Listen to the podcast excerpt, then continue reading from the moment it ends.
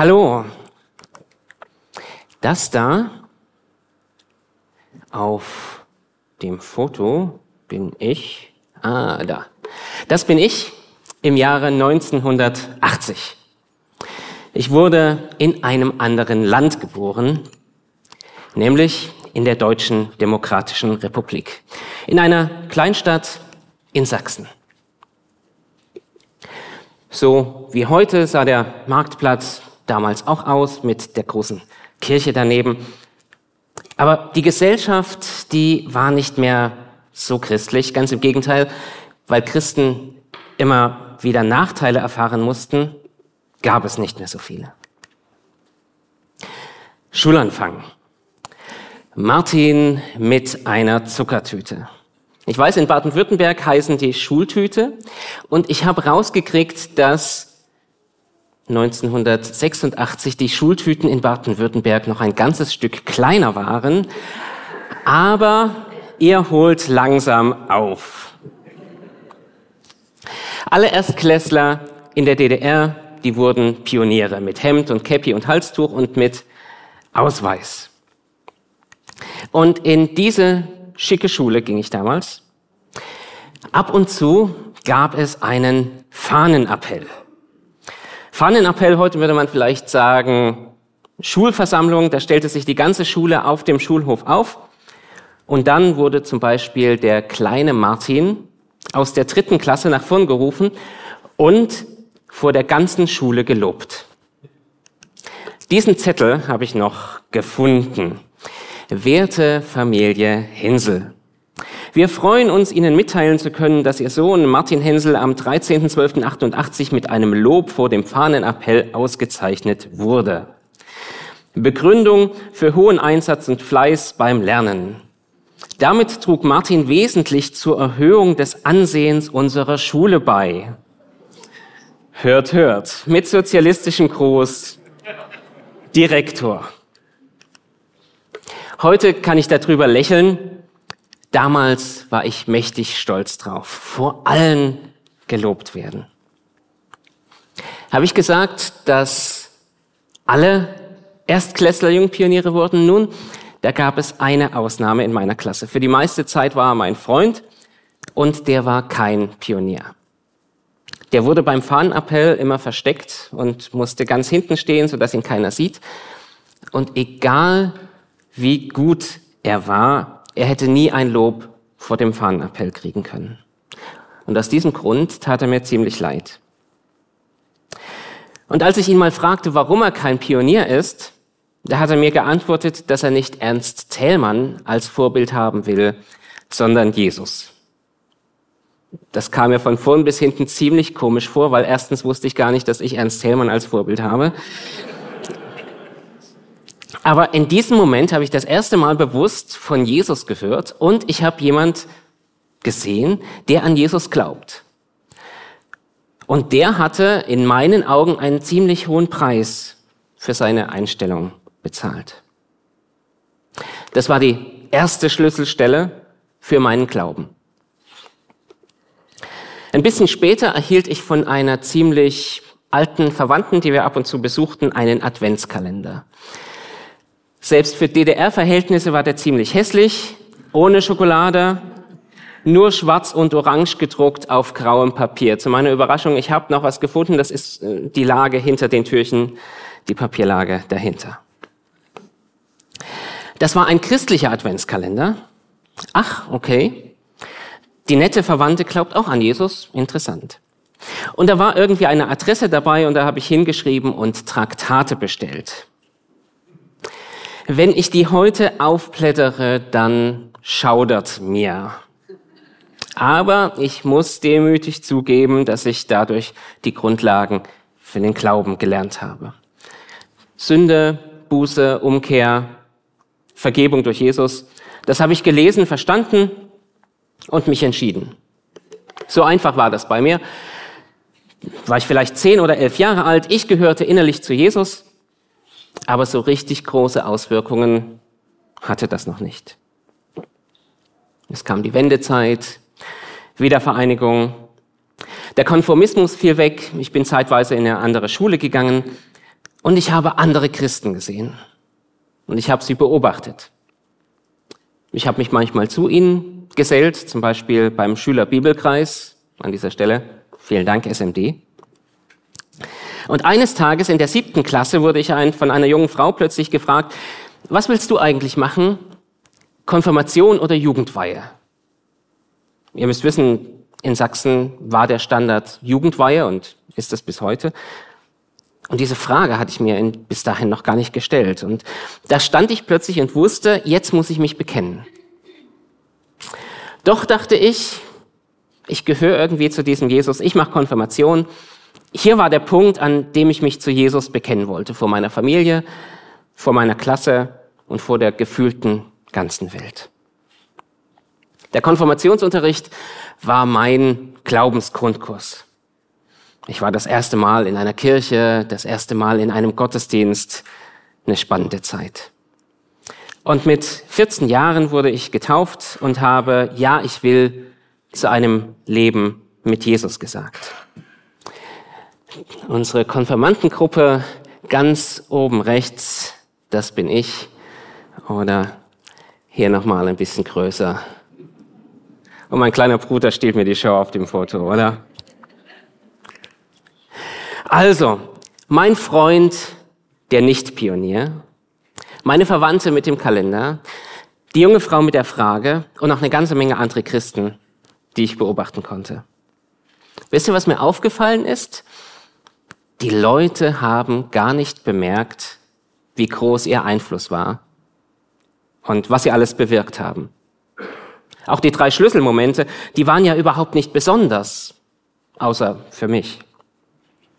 Das konnten die Leute ja gar nicht bemerken, dass sie so entscheidend für meinen Glaubensweg verantwortlich waren.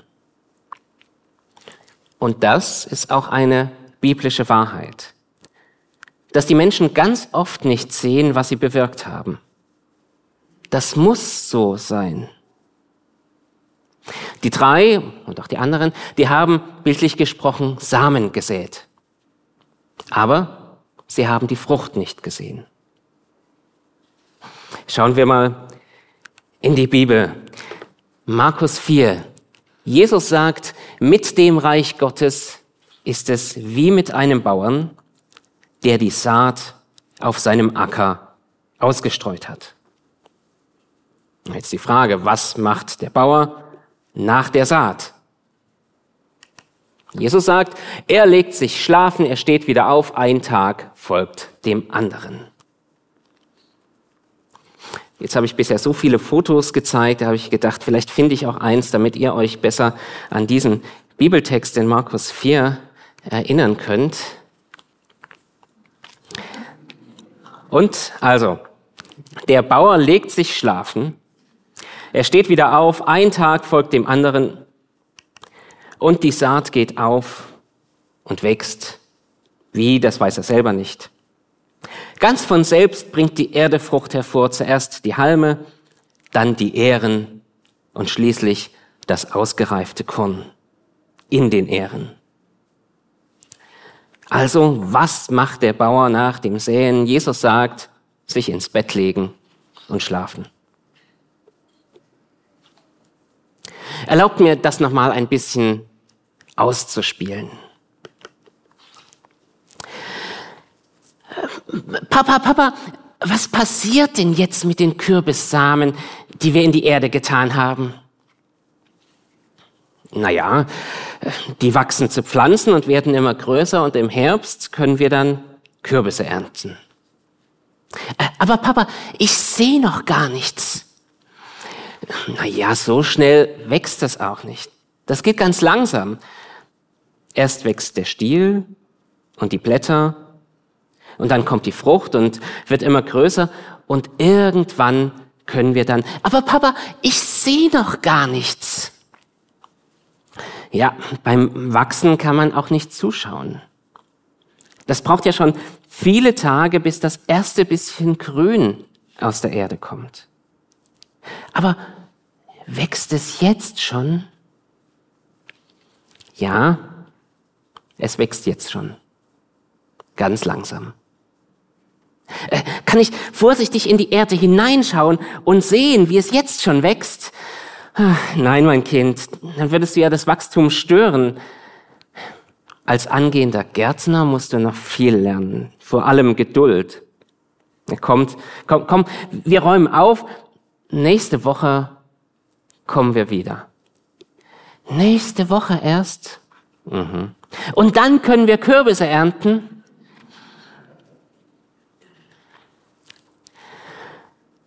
Gott allein schenkt das Wachstum. Und das macht er ganz oft langsam und im Verborgenen.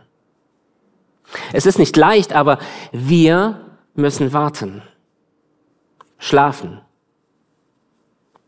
Was falsch ist, ist Selbstzweifel. Ah, ich habe noch gar keine Frucht gesehen. Ich bin also ein schlechter Säher. Nein, das stimmt nicht. Gott lässt Frucht wachsen, egal ob wir das wahrnehmen oder nicht, egal ob wir zweifeln oder nicht.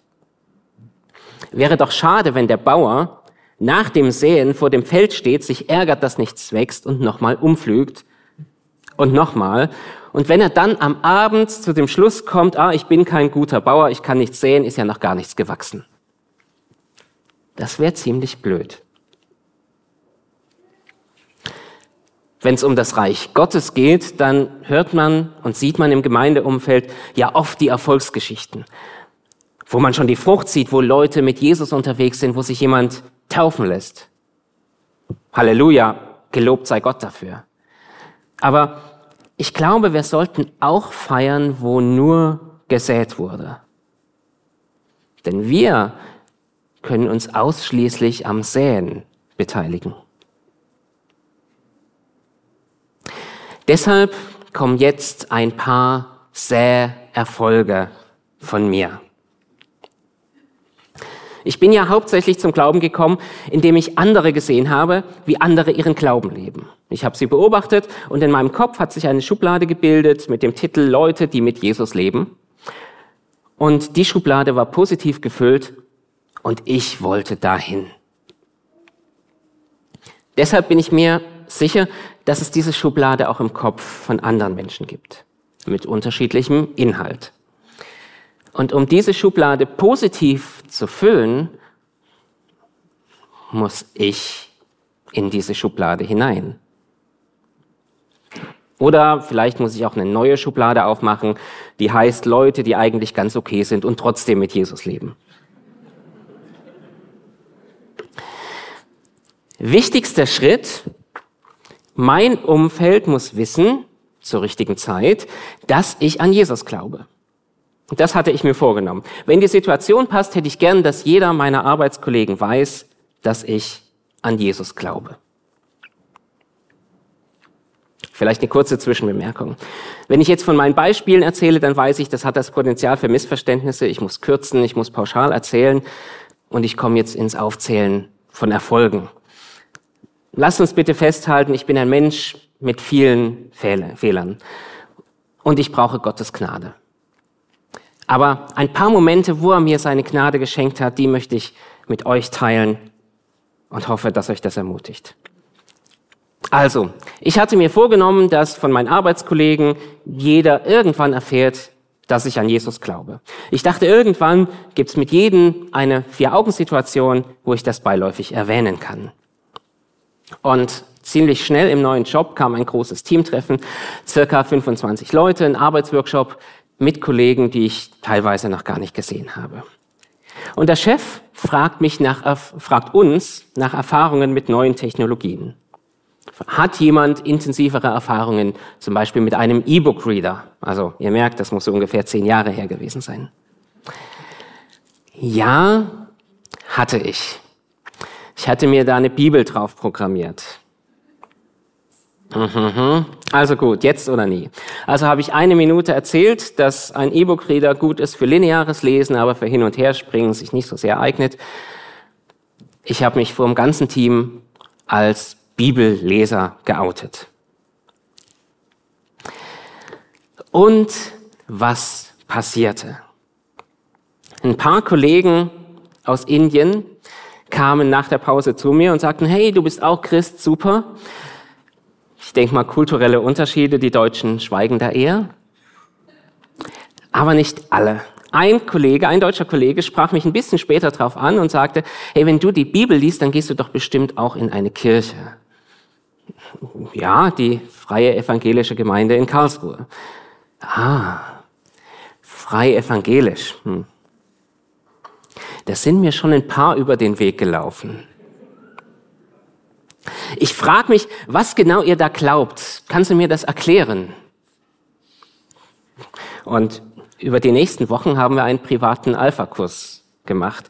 Er hat sich die Vorträge angehört und wir haben jede Woche kurz drüber gesprochen. Hat sich sein Leben geändert? Nicht, dass ich wüsste. Würde ich heute ein paar Dinge anders machen? Ja, vielleicht schon. Aber Halleluja! Mein Kollege hat sich stundenlang mit essentiellen Glaubensfragen beschäftigt. Er hat das Evangelium so klar und intensiv gehört wie nur ganz wenige Menschen. Und was habe ich dafür gemacht? Ich habe meine Angst überwunden, vor dem ganzen Team zuzugeben, dass ich eine Bibel auf meinem E-Book-Reader habe. Ist Gott nicht großartig? Okay, ich mache mal ein bisschen kleiner weiter. Wie war dein Wochenende? Das ist eine Frage, die ich an meinem Arbeitsplatz öfter mal höre. Und da kann ich mich dann immer entscheiden, wie antworte ich. Och, ganz okay. Oder zu kurz. Oder am Samstag waren wir Drachensteigen, aber sonst war nichts Besonderes. Oder erwähne ich vielleicht den Kollegen gegenüber den Gottesdienst? Ja, und am Sonntag war ich dann im Gottesdienst. Oder, und am Sonntag war ich im Gottesdienst und da ging es um die Frage zuhören oder arbeiten. Oder da treffen sich Familien mit Kindern auf einer großen Wiese und wir singen und hören von Gott, guck mal, hier ist ein Foto. Das ist Säen. Und besonders einfach ist es, wenn man in der Gemeinde mitarbeitet. Zum Beispiel, ich habe einen Kindergottesdienst gestaltet, zusammen mit drei Musikern, einem Techniker und fünf Kleingruppenleitern. Ja, wenn das kein Gesprächsthema wird. Oder als ich mal einen Vortrag beim Alpha-Kurs hatte. Das war so einfach, darüber ins Gespräch zu kommen. Ist die Kollegin in den Alpha-Kurs gekommen? Nein. Aber sie hat mir fünf Minuten über ihren Glauben erzählt und sie wusste, wo ich stehe. Für nächste Woche habe ich mir vorgenommen, ein paar Kollegen aus der Re Region zur Mehr als Illusionen-Show hier in der FEG einzuladen. Ich habe es vielleicht schon mal erwähnt, ich bin Hobby-Zauberkünstler und hier gibt es eine Chance, mich im Rahmen einer öffentlichen Show zehn Minuten auf der Bühne zu sehen. Das war der Werbeblock.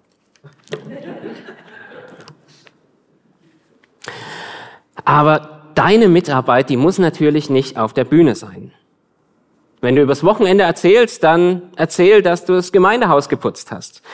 Am Freitagnachmittag, da muss ich früher weg, äh, da bin ich dran, in unserer Kirchgemeinde den Saal zu putzen. Ist nicht meine Lieblingsbeschäftigung, aber wir teilen uns da immer rein. Oder ja, ich hoffe, das lohnt sich, weil nachdem ich geputzt habe, da kommen gleich unsere 50 Jugendlichen und die machen da immer großes Essen und ich hoffe, der Fußboden bleibt sauber. Also ich finde, wie war dein Wochenende, ist eine Steilvorlage. Nicht immer.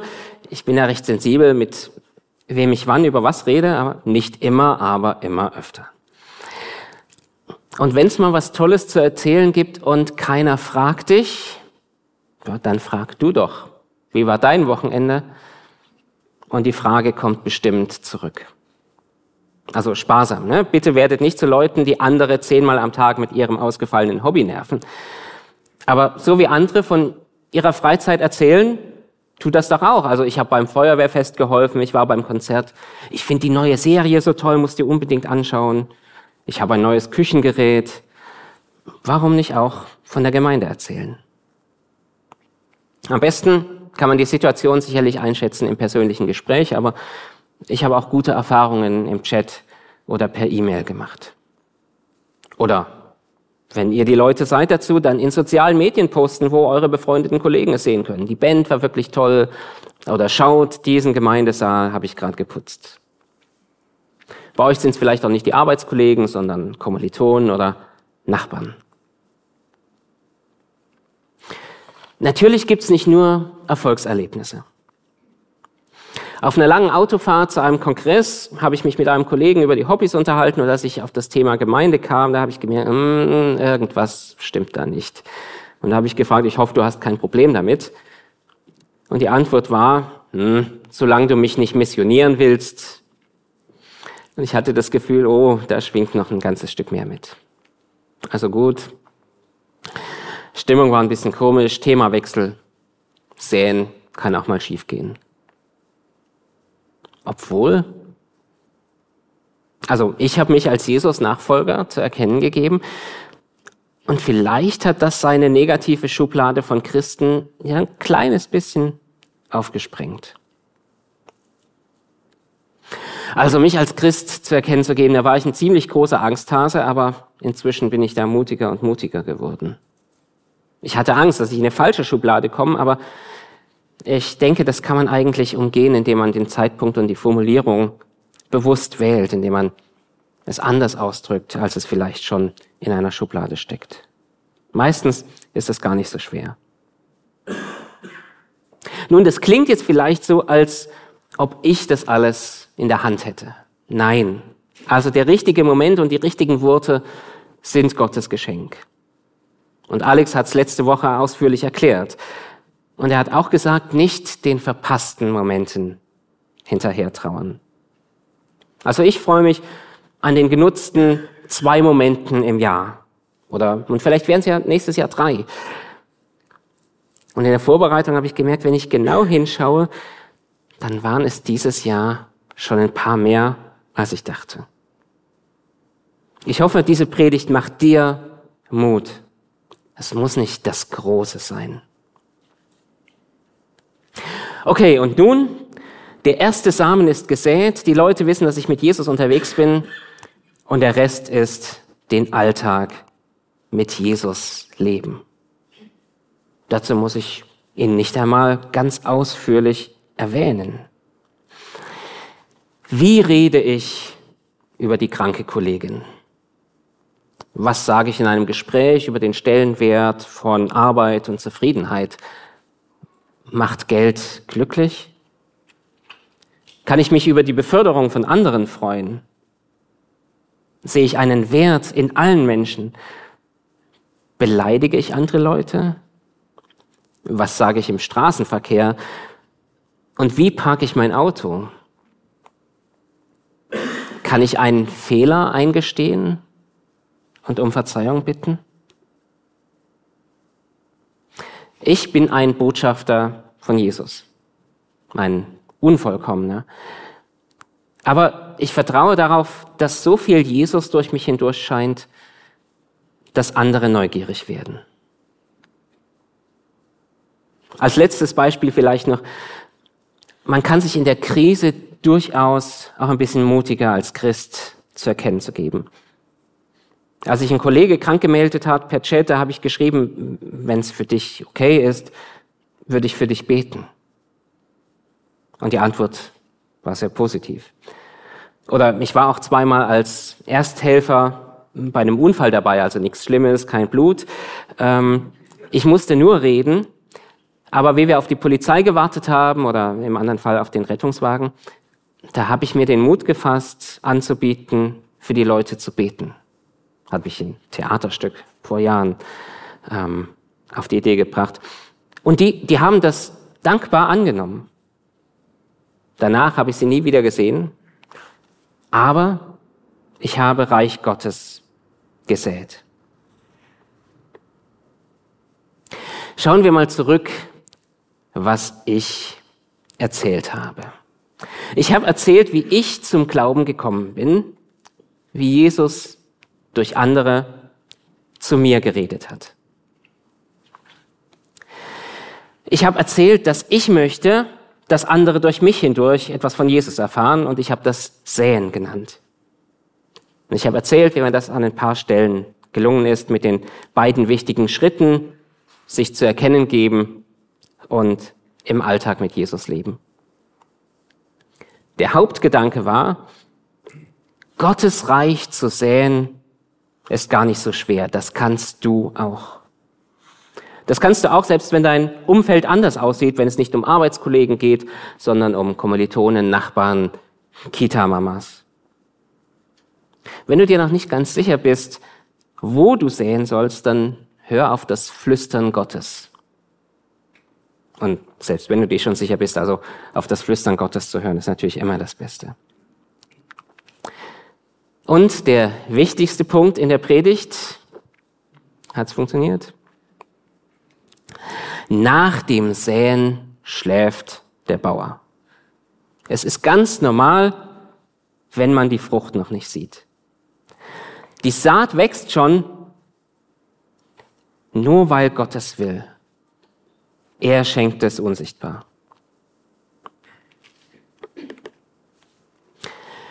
Möge Gott uns immer mehr zu Menschen machen, über die er sich freut.